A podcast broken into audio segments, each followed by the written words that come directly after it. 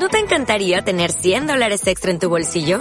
Haz que un experto bilingüe de TurboTax declare tus impuestos para el 31 de marzo y obtén 100 dólares de vuelta al instante.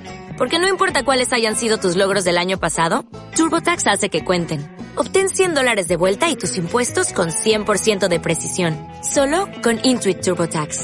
Debes declarar para el 31 de marzo. Crédito solo aplicable al costo de la presentación federal con TurboTax Full Service. Oferta sujeta a cambios o cancelación en cualquier momento.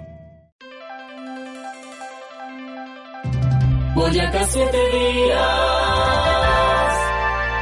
Boyacá siete días. Con el arte y la cultura. El medio que revive el orgullo boyacense. El chisme, cultura o toda una tradición.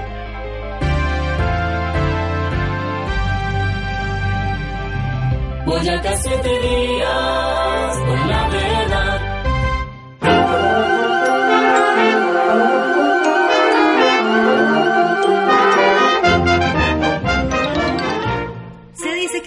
es tan antiguo como el habla, pero ¿es bueno o es malo? Una forma a la que muchos le atribuyen inclusive un rico sabor, pero que en ocasiones hace mucho daño. Los hay a todos los niveles, los hay de todos los colores y a muchos los persiguen. Sin importar la edad, el estrato social, el rol u oficio que nos ocupe, el chisme está presente como una forma de comunicación. No se trata de si es bueno o malo, sino de lo que puede comunicar en sí mismo. Le voy a contar una cosa, pero no se la puede decir a nadie. No se preocupe, yo soy una tumba.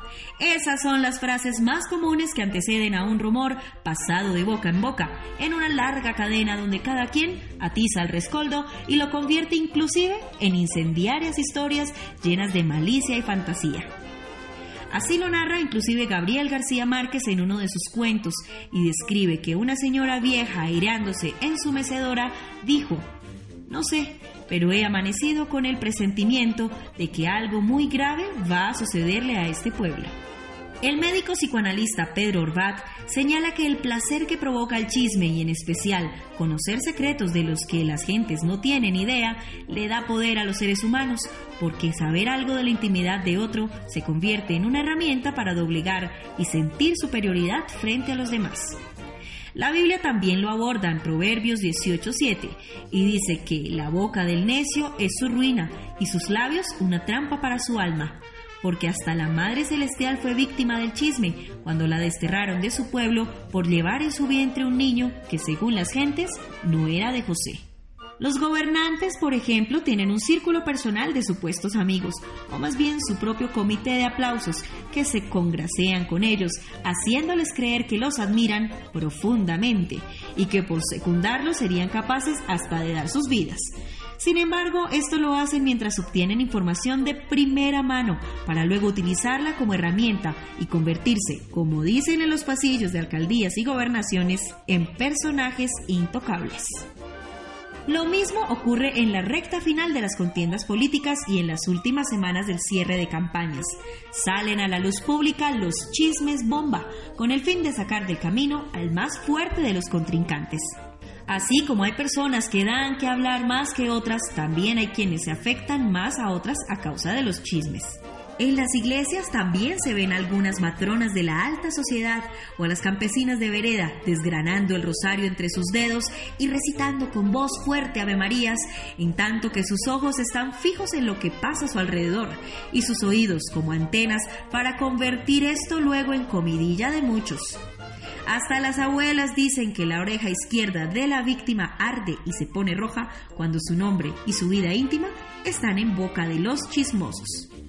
En el periodismo también se cae en la trampa al momento en que las fuentes no son confiables y cuando la supuesta primicia está sesgada hacia una intención personal, haciendo daño a la verdad, la imparcialidad y la investigación, pilares fundamentales de las comunicaciones. Sin embargo, saber algo del fuero interno de un personaje público se convierte en jugoso insumo, porque al otro lado de los transmisores, las pantallas y el periódico aguardan los que están ávidos por confirmar runrunes, saber cosas y tener de qué hablar en reuniones, el bus, por celular o por las redes sociales, estas últimas convertidas en escenarios perfectos para el chisme, la desinformación, la calumnia y los agravios. Unas palabras echadas al azar pueden cambiar el rumbo de vidas, ciudades o naciones y mucho más cuando se dicen en voz baja interpuesta por la frase tengo algo que contarle. Esto aviva la curiosidad, el morbo, la alucinación y pone a volar la imaginación del que se desespera por saber de qué o de quién se trata. Existe un hilo muy delgado entre la noticia y el chisme, entre el rumor y la calumnia, o entre la inteligencia, la astucia y la sevicia. De todas maneras, rumor o no, verdad o mentira, todos los días tenemos cosas que contar y mucho que conocer. Por eso los cafetines, los atrios, las esquinas, las sillas de los parques, las plazas públicas, los salones de belleza y ahora las redes sociales seguirán siendo los escenarios codiciados. El chisme seguirá siendo parte de la cultura y las tradiciones de los pueblos.